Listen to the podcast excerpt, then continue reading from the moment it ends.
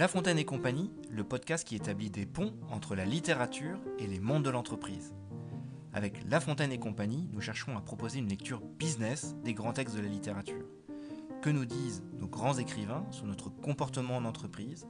Quelles questions nous posent-ils? Et quels conseils pourraient-ils nous donner? Avec ce podcast, nous partons donc en exploration dans les textes, mais j'aurai également l'occasion de rencontrer des entrepreneurs, des décideurs, hommes et femmes d'action pour comprendre en quoi les lettres ont pu les nourrir. Je suis Alexis Milsan, le cofondateur de Librisfera, une manufacture d'ouvrages personnalisés haute couture confectionnée par les meilleurs artisans français du livre. Dernier détail enfin, retrouvez tous les textes cités dans les notes de l'épisode. A tout de suite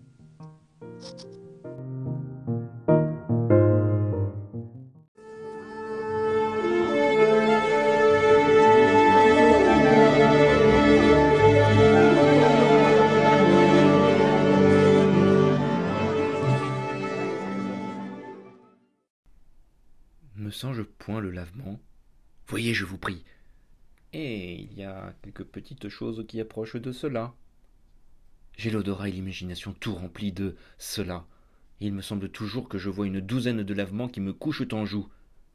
Voilà une méchanceté bien grande, et les hommes sont bien traîtres et scélérats. Enseignez-moi de grâce le logis de monsieur Oronte. Je suis bien aise d'y aller tout à l'heure. Ah ah Vous êtes donc de complexion amoureuse et vous avez oui parlé que ce monsieur Oronte a une fille. Oui, je, viens l'épouser. L'épouser? Oui. En mariage? De quelle façon donc? Ah, c'est une autre chose, je vous demande pardon. Qu'est-ce que cela veut dire? Rien, mais encore. Rien vous dis-je, j'ai un peu parlé trop vite. Je vous prie de me dire ce qu'il y a là-dessous. Non, non, non, cela n'est pas nécessaire. De grâce. Point, je vous prie de m'en dispenser. Est-ce que vous n'êtes pas de mes amis? Si fait, on ne peut pas l'être davantage. Vous devez donc ne me rien cacher. C'est une chose où il y va de l'intérêt du prochain. Afin de vous obliger à m'ouvrir votre cœur, voilà une petite bague que je vous prie de garder pour l'amour de moi. Laissez-moi consulter un peu si je le puis faire en conscience.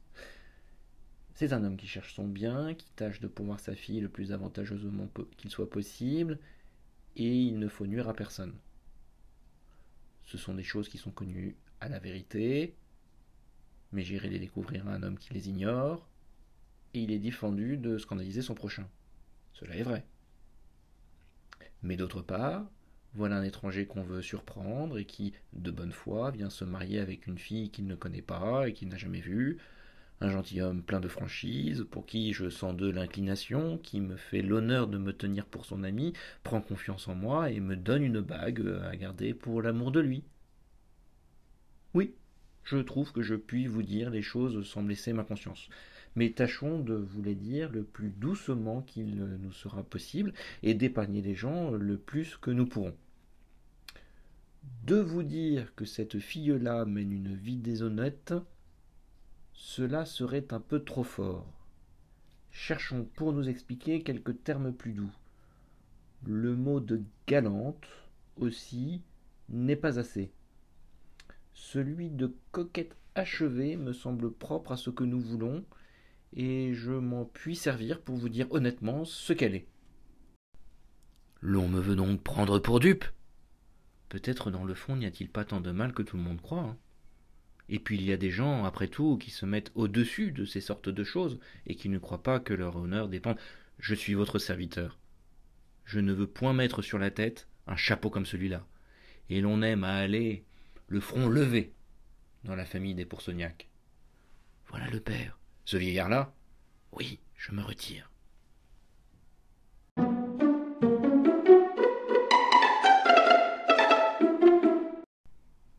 C'est parti, un grande joie à vous retrouver pour ce premier épisode de La Fontaine et compagnie, le podcast, premier épisode de l'année 2022. Nouvelle année, euh, nouveau micro, j'espère que vous aurez un confort d'écoute renforcé et bien plus agréable. Nouvelle année, bonne résolution, La Fontaine et compagnie, plus motivé que jamais pour apporter plus d'humanité au pluriel dans nos entreprises.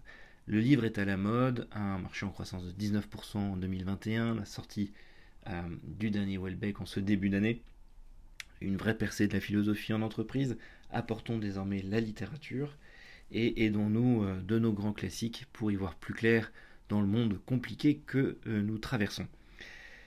La Fontaine et compagnie est née en 2021. 2021, c'était les 400 ans de la naissance euh, de La Fontaine. 2022, c'est une année Molière, une année Proust, donc une année phare.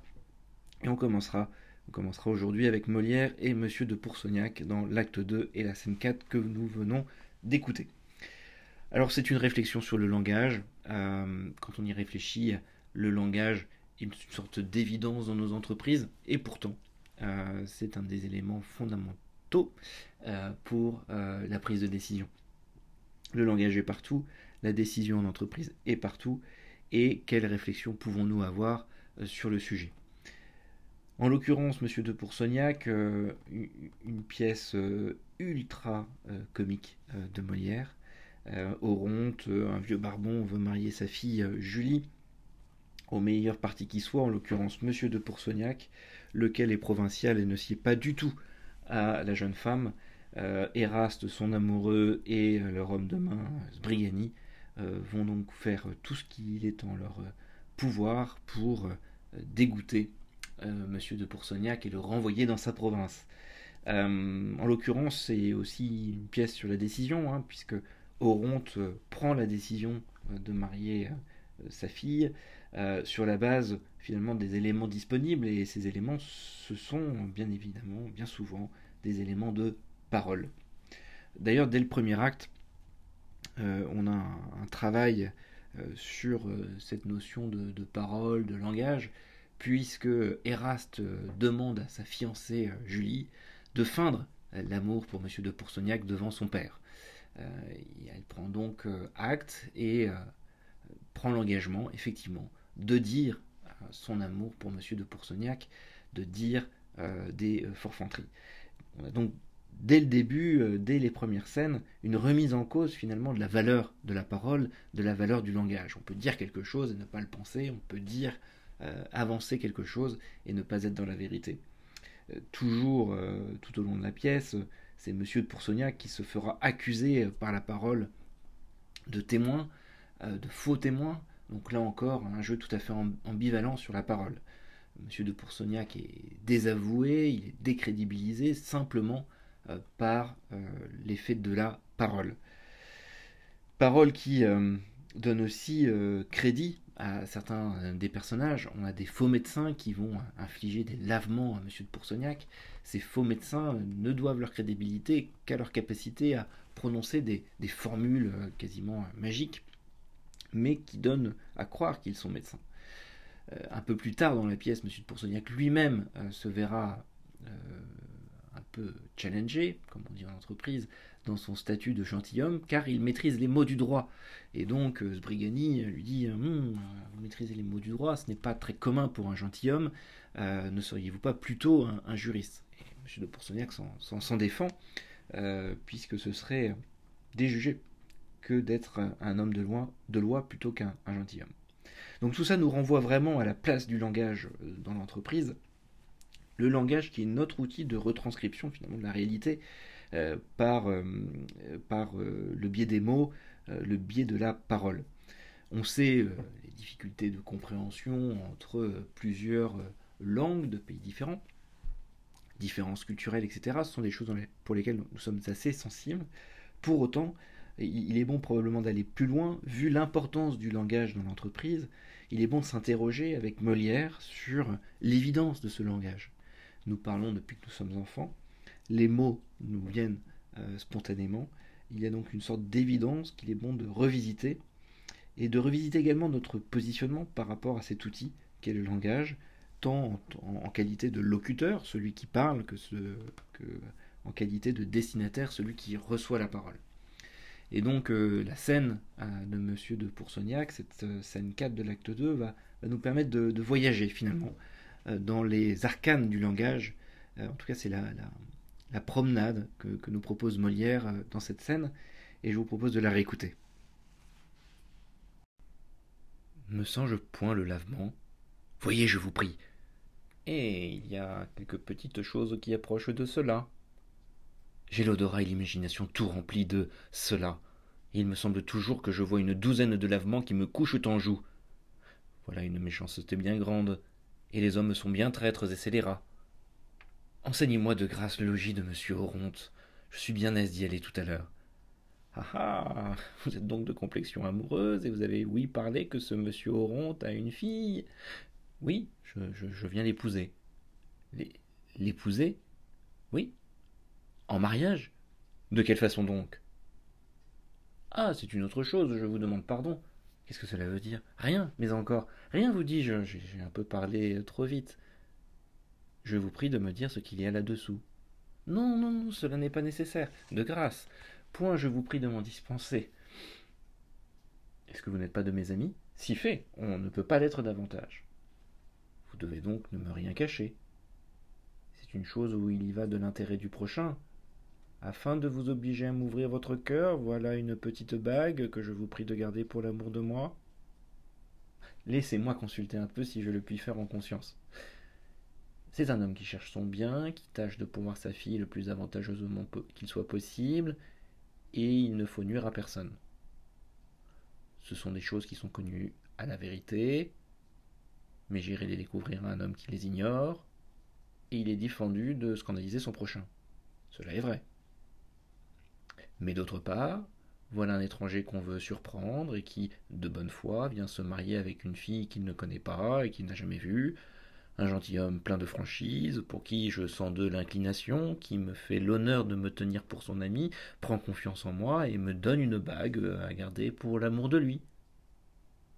Oui, je trouve que je puis vous dire les choses sans blesser ma conscience mais tâchons de vous les dire le plus doucement qu'il nous sera possible et d'épargner les gens le plus que nous pourrons. De vous dire que cette fille-là mène une vie déshonnête, cela serait un peu trop fort. Cherchons pour nous expliquer quelques termes plus doux. Le mot de galante aussi n'est pas assez. Celui de coquette achevée me semble propre à ce que nous voulons, et je m'en puis servir pour vous dire honnêtement ce qu'elle est. L'on me veut donc prendre pour dupe. Peut-être dans le fond n'y a-t-il pas tant de mal que tout le monde croit. Hein. Et puis il y a des gens, après tout, qui se mettent au-dessus de ces sortes de choses, et qui ne croient pas que leur honneur dépend. Je suis votre serviteur. Je ne veux point mettre sur la tête un chapeau comme celui-là. Et l'on aime à aller le front levé dans la famille des Poursognac. Voilà le père. Ce vieillard-là Oui, je me retire.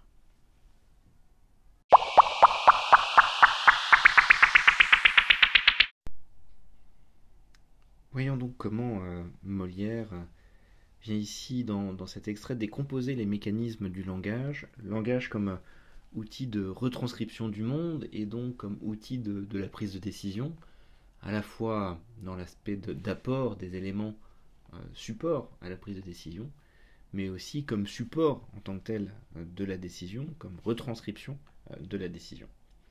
A donc encore une fois un langage qui est de manière évidente et souvent oublié au cœur de notre activité euh, dans les entreprises, au cœur de l'activité du business.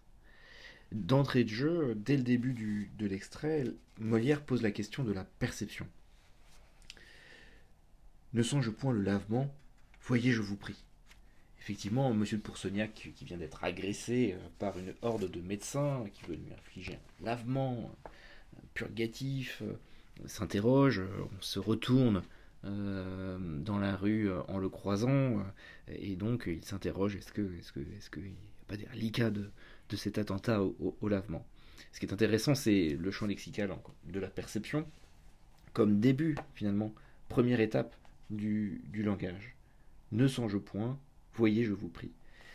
Ne songe point, voyez, je vous prie, deux euh, acceptions, euh, deux termes qui renvoient euh, à la notion de, sens, deux des cinq sens. or, Monsieur de Poursognac fait, une erreur d'emblée dans cet exercice de la perception, puisque ne songe point, voyez, je vous prie, on cherche une odeur et il propose à Sbrigani d'utiliser le regard. On a donc un problème d'indicateur en quelque sorte, on a un problème de méthode, euh, on a un problème sur euh, la perception de la réalité, sur la, méthodologie mise en œuvre pour euh, percevoir les faits, pour percevoir le, concret. ça peut nous ramener à, des approches type design thinking, où on cherche à aller au plus proche du terrain et, de la réalité, du, concret de la vie des, futurs clients pour construire une nouvelle offre. Ça peut renvoyer à la pratique dans le lean management de la Gamba Walk, encore une fois la visite terrain, visite auprès des équipes pour vérifier comment se passe le quotidien de l'entreprise. Quand on recherche ces éléments de, vérité, il faut véritablement faire attention aux outils qu'on met en œuvre pour ne pas biaiser euh, la perception. C'est ce que nous dit Molière dans ce euh, Voyez, euh, ne songe point, voyez, je vous prie. Il y a donc tout l'enjeu de la perception par le locuteur, par celui qui va parler, qui est ici illustré. Mais une deuxième étape dans le langage, c'est celui de la restitution, toujours par le locuteur.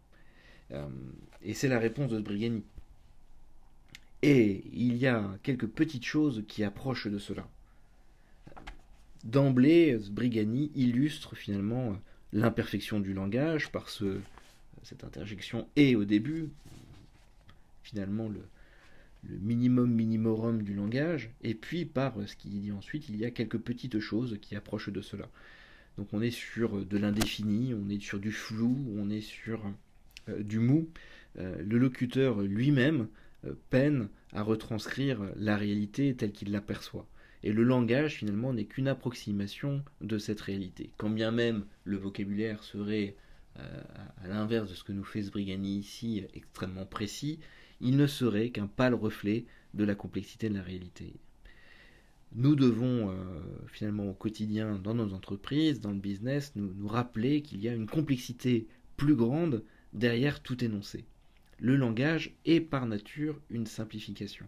Le locuteur a une incapacité à restituer totalement le contenu euh, d'une réalité. C'est ce que nous révèle ici euh, par le jeu du comique euh, Molière.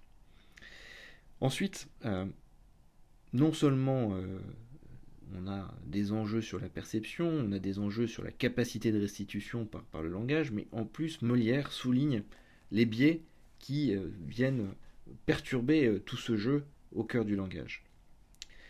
J'ai l'odorat et l'imagination tout rempli de cela.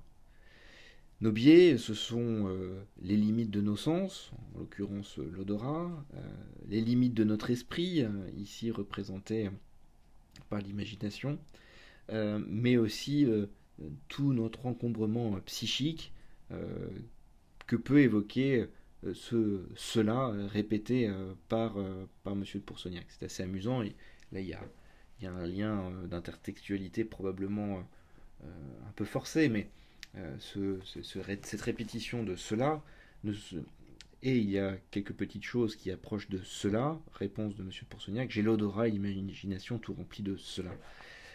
Ce cela renvoie ou, fait penser au ça freudien avec euh, quelques ramifications chez Nietzsche, ce ça qui, avec euh, le moi, le surmoi, euh, constitue l'inconscient.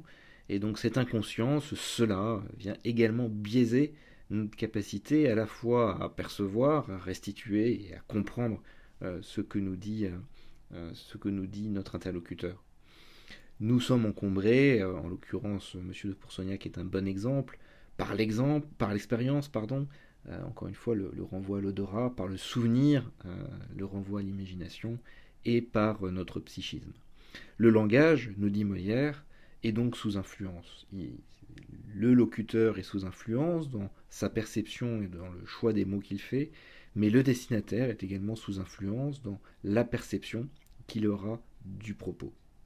Nous sommes donc face à un énorme problème euh, puisque le langage est essentiel, il est là au quotidien, il fait partie de notre quotidien, c'est probablement une brique d'humanité parmi les plus essentielles, mais il est profondément, euh, ainsi dire, médiocre, euh, contre-performant. il a un rendement nul si l'on devait parler en, rentabilité. Finalement, sa capacité à restituer l'intégralité du capital est, vraiment, euh, est vraiment médiocre. Or, euh, c'est un problème pour, euh, pour nous, dans nos entreprises. C'est aussi évidemment un problème pour Molière, dont le, pour qui le, langage est, proprement le, le, business. La parole, pour un homme de théâtre, est, profondément l'affaire du dramaturge. Molière soulève donc le problème, hein, il soulève l'incapacité du langage à réellement être performant, mais il ne nous laisse pas sans solution, et c'est ça qui est intéressant. Et encore une fois, on y reviendra, un point commun avec, avec La Fontaine. La solution qu'il propose, il la détaille dans euh, ce dialogue euh, de controverse autour, euh, autour de la notion de mariage. évidemment, il y a un jeu comique sur scène dans ce dialogue au milieu de l'extrait entre Sbrigani et Monsieur de Poursognac, oui, je viens l'épouser, l'épouser, oui, en mariage, mais de quelle façon donc? Ah, c'est une autre chose, et je vous demande pardon. Et ensuite, on aura encore une, série de répliques pour que les deux personnages finissent par s'accorder. en fait, cette, cette partie de l'extrait montre bien comment deux interlocuteurs sont euh, sur deux plateformes, on va dire, différentes, sans s'en rendre compte, croyant utiliser les mêmes mots pour les mêmes réalités. Et puis, au fur et à mesure de la scène, on, les voit converger euh, vers la même plateforme. Alors, on met de côté le jeu malin de Sbrigani, qui évidemment provoque cette discussion pour créer un malaise euh, et, du trouble chez M. de Poursognac. Mais c'est intéressant de voir ce jeu, ce jeu de plateforme. On est typiquement dans euh, le cas de figure où deux collègues pensent parler de la même chose, pensent avoir la même représentation de cette chose-là, de ce dossier, de ce problème, de ce projet, mais en réalité ne se comprennent pas. Ça peut être le cas par exemple pour un pitch, un euh, pitch de start-up où euh, l'un comprendra une solution qui est proposée par l'entreprise, où se figurera la solution proposée par la start-up de telle manière, tandis qu'un autre verra autre chose, et in fine, euh, celui qui pitch proposera euh, en fait une troisième solution. Donc on a ce jeu de plateformes différentes, euh, de réalités décrites par un même mot, réalités différentes. Et donc c'est intéressant de voir comment Molière propose de solutionner, de, de finalement de faire converger deux personnes qui, utilisant le même mot, envoient des réalités différentes. Voyons comment ça se passe. Euh, le premier levier pour permettre une bonne communication et permettre au langage d'être plus performant, ce sont les questions. On voit que M. de Poursognac, euh,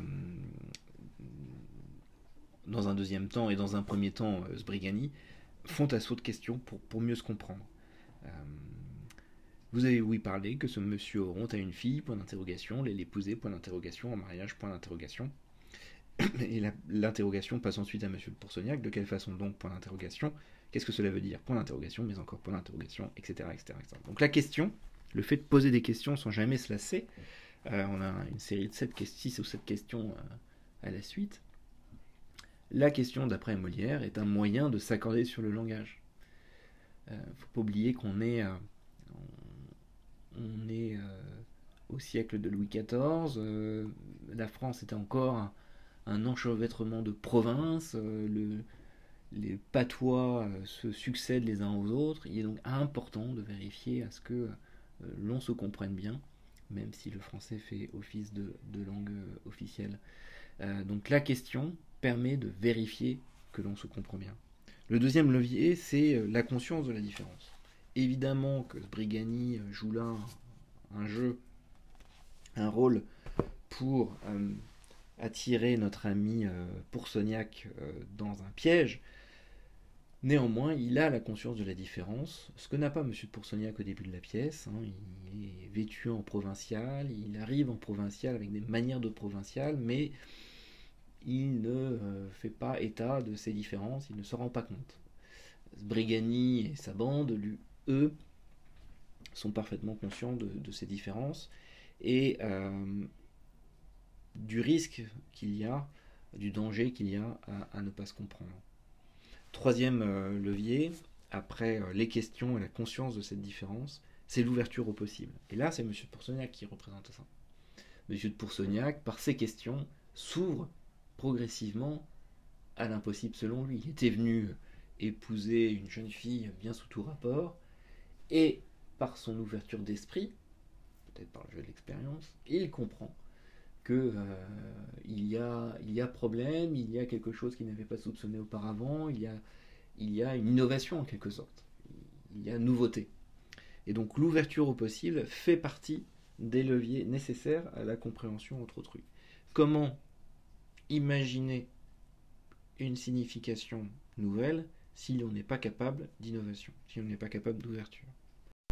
Et donc, trois leviers pour améliorer la performance du langage et améliorer notre communication. C'est un, le recours aux questions.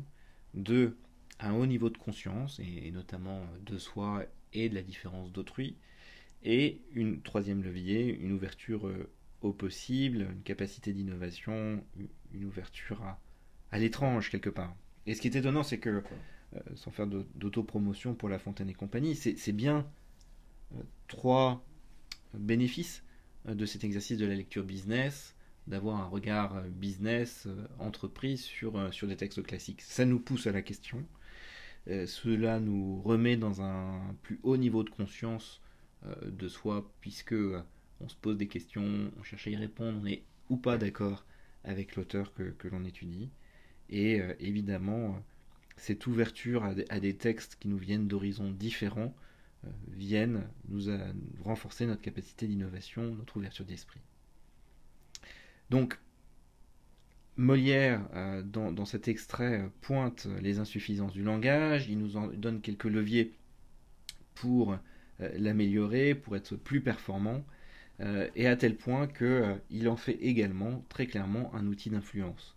Monsieur de Poursognac déploie, même si c'était aisé quand on connaît la, double face de Sbrigani, mais il déploie des trésors pour persuader Sbrigani de lui révéler le secret de la maison Oronte.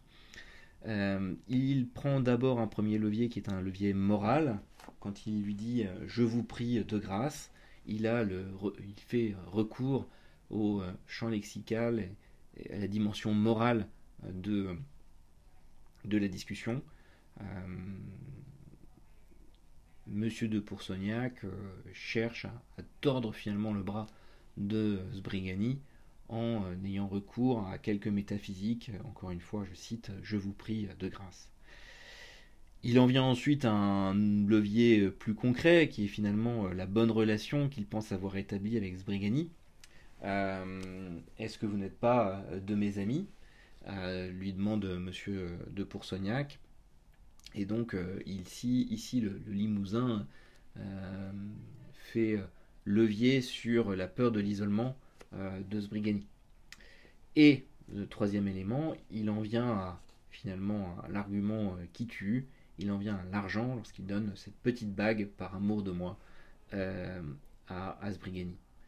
Donc trois leviers de persuasion, l'enjeu moral, on pourrait parler de vision quelque part, euh, d'enjeu euh, spirituel ou en tout cas métaphysique, la vision, le pourquoi, le purpose dans nos entreprises, qui, on le sait, motive les équipes et met en mouvement, la relation, la bonne qualité de la relation, en faisant levier sur la peur de l'isolement. Et puis euh, finalement, le, et donc ça, ça va être tous, les enjeux de reconnaissance, euh, de valorisation des personnes.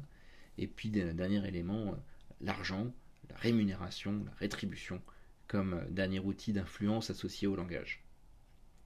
Donc, Molière nous dit que le langage, les mots, la parole sont contre-performants ils sont euh, inefficaces à rendre compte de la réalité. Pour autant, on doit faire avec. Pour autant, ils sont au cœur du business, ils sont au cœur du business de Molière, ils sont au cœur de notre business à nous.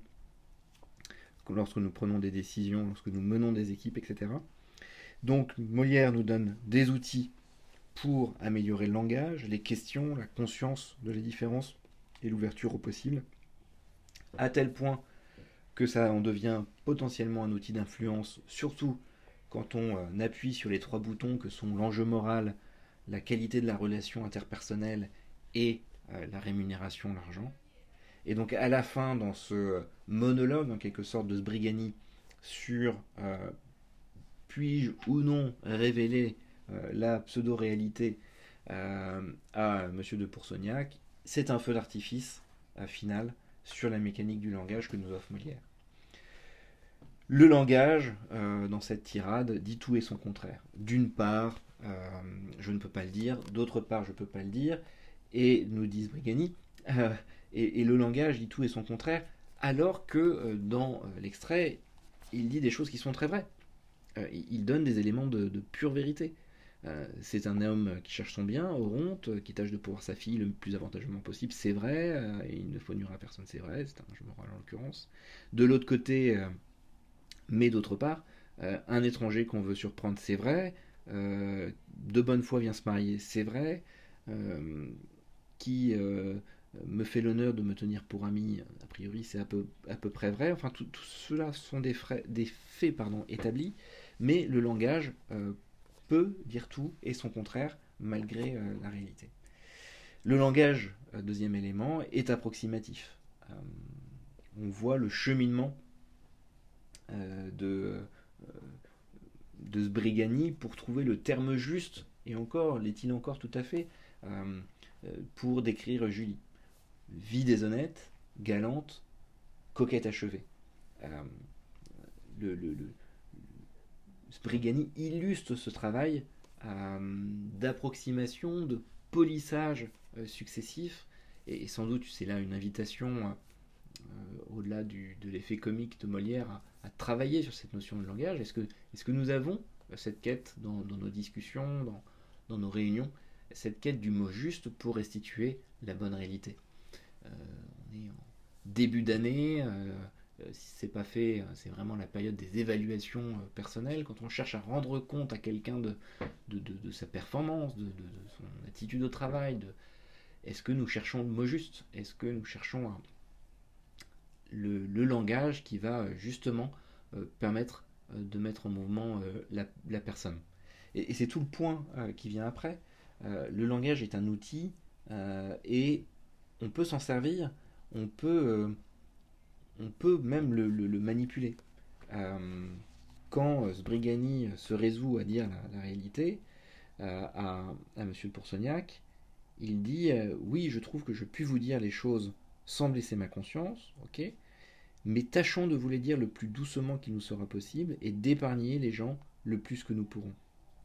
On a donc une, invitation ici à utiliser le langage comme de manière consciente, comme un outil, un outil que l'on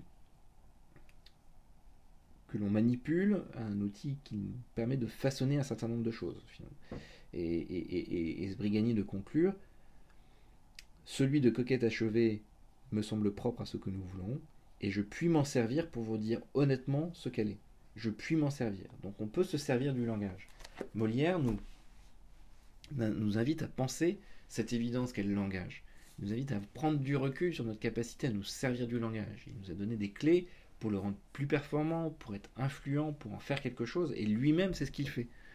Molière euh, est homme de théâtre, il écrit des pièces de théâtre, il utilise la matière du langage pour provoquer quelque chose. Et c'est le dernier point de cette tirade de Sbrigani, c'est que le langage est performatif. Euh, c'est euh, le langage nous envoie vers, une, vers une action, en l'occurrence une action dans le public, avec le rire du public, et une action de Monsieur de Poursognac, puisqu'il prend conscience euh, faussement euh, de la double vie euh, de Julie et il se met en colère et il monte dans les tours. Donc on a un langage qui provoque quelque chose. Voilà finalement toute cette mécanique du langage que nous invite à explorer Molière dans cette scène. le langage est un outil imparfait, euh, il ne s'agit finalement que d'approximations où les biais euh, sont multiples, hein, depuis la difficulté de la perception, euh, de l'analyse de la restitution par le locuteur, la difficulté par le destinataire, là encore, de percevoir correctement ce qui a été dit par le locuteur, donc cette diversité des locuteurs qui crée des turbulences, et la dynamique de l'échange qui peut amener à des incompréhensions. Mais ce que nous dit Molière, en bonhomme de théâtre, euh, c'est que le langage est un outil extrêmement puissant euh, dès lors qu'il euh, est bien utilisé, il déclenche une réaction ou un acte pour reprendre le champ lexical du théâtre. Il provoque le rire du spectateur, il provoque ici l'intelligence de M. de Poursognac et il provoque son action.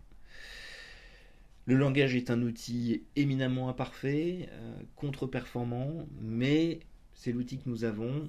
Il peut se révéler puissant à condition de savoir s'en servir, de savoir réfléchir sur ce sujet-là. Euh, et, les facteurs clés de succès d'un langage et d'une parole plus, plus efficace sont aussi donnés par Molière, à savoir le questionnement, la conscience, l'ouverture au possible et des leviers d'influence que nous avons vus plus tôt. Voilà ce qu'on pouvait euh, retenir euh, de Monsieur de Poursognac qui débarque euh, finalement dans votre entreprise, dans nos entreprises. C'est aussi l'occasion de, souligner les points communs entre Molière et La Fontaine, contemporains, on le sait. Les deux utilisent des histoires pour nous faire progresser. Les deux dessinent des personnages sans caricature. Oui, Monsieur de Poursognac apparaît au début de la pièce comme un, comme un clown, hein, euh, très très très nettement. Hein, c'est dit dans les descriptions du personnage euh, avant la pièce. Euh, il vient avec son profil de, provincial en marge totale du, du, monde parisien dans lequel il va, évoluer. Pour autant, ce n'est pas un saut. Il a des remarques pertinentes. En tout cas, Molière s'en sert pour nous faire passer des messages sensés. Enfin, euh, dernier point commun euh, entre La Fontaine et Molière, en tout cas dans cet extrait, c'est euh, la volonté des deux d'apporter des solutions. On a souvent vu dans les fables que la fable pointait un problème, un, problème souvent accessible après une deuxième lecture. on, on, a retenu que le thème premier de la fable n'était pas forcément celui sur lequel La Fontaine s'étendait le plus. Ici, c'est la même chose. On a une une scène éminemment comique qu'on pourrait lire au premier degré, une sorte de théâtre de vaudeville. Mais quand on creuse, quand on prend le temps de creuser, on se rend compte qu'il y a une vraie euh, vision, une vraie euh, dire, philosophie du langage qui est, euh, explorée par, par Molière, et surtout cette double vocation du texte à pointer un problème, à nous alerter et à nous proposer des solutions pour avancer. Si l'on doit retenir une citation de ce texte, je choisis Laissez-moi consulter un peu si je, puis, si je le puis faire en conscience. Laissez-moi consulter un peu si je le puis faire en conscience. Jolie phrase à placer en réunion. Quand on veut prendre un temps de recul, quand on veut, oui, approuver ce qui nous est proposé, mais, de le faire en conscience. C'est amusant de voir cette phrase dans, dans l'époque et sous la plume de Molière, faire en conscience, ça ferait très buzzword 2022, euh, mais déjà Molière nous le disait. Je vous remercie, j'espère que cet épisode, de La Fontaine et compagnie vous a plu, vous a ouvert euh, des chakras, vous a ouvert au possible. Euh, j'ai pris énormément de plaisir à, à, plonger dans Molière. Il reviendra régulièrement cette année, évidemment, 2022. En attendant Proust et bien d'autres. Euh, n'hésitez pas à, liker et à pousser cet épisode de podcast s'il vous a intéressé. Euh, n'hésitez pas à nous remonter, à me remonter euh, des commentaires, des remarques, des améliorations, etc. N'hésitez pas à, m'en dire plus sur LinkedIn ou sur le site de La Fontaine et compagnie, lafontaine etcie.fr.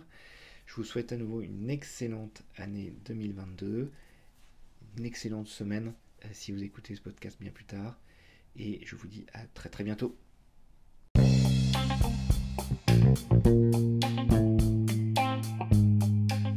C'est la fin de cet épisode de La Fontaine et compagnie, le podcast, le podcast qui vise à établir des ponts entre la littérature et les mondes de l'entreprise. Merci infiniment de l'avoir écouté jusqu'au bout. Si vous aussi, vous appelez de vos voeux plus d'humanité, au pluriel, dans les entreprises, aidez à faire connaître La Fontaine et compagnie avec la fameuse note 5 étoiles et le commentaire bienveillant sur votre application podcast. Un message pour nous faire progresser, rendez-vous sur le site de La Fontaine et compagnie, où vous pourrez également vous inscrire à la newsletter et recevoir ainsi chaque semaine des bonus complémentaires aux épisodes. Un immense merci et à la prochaine.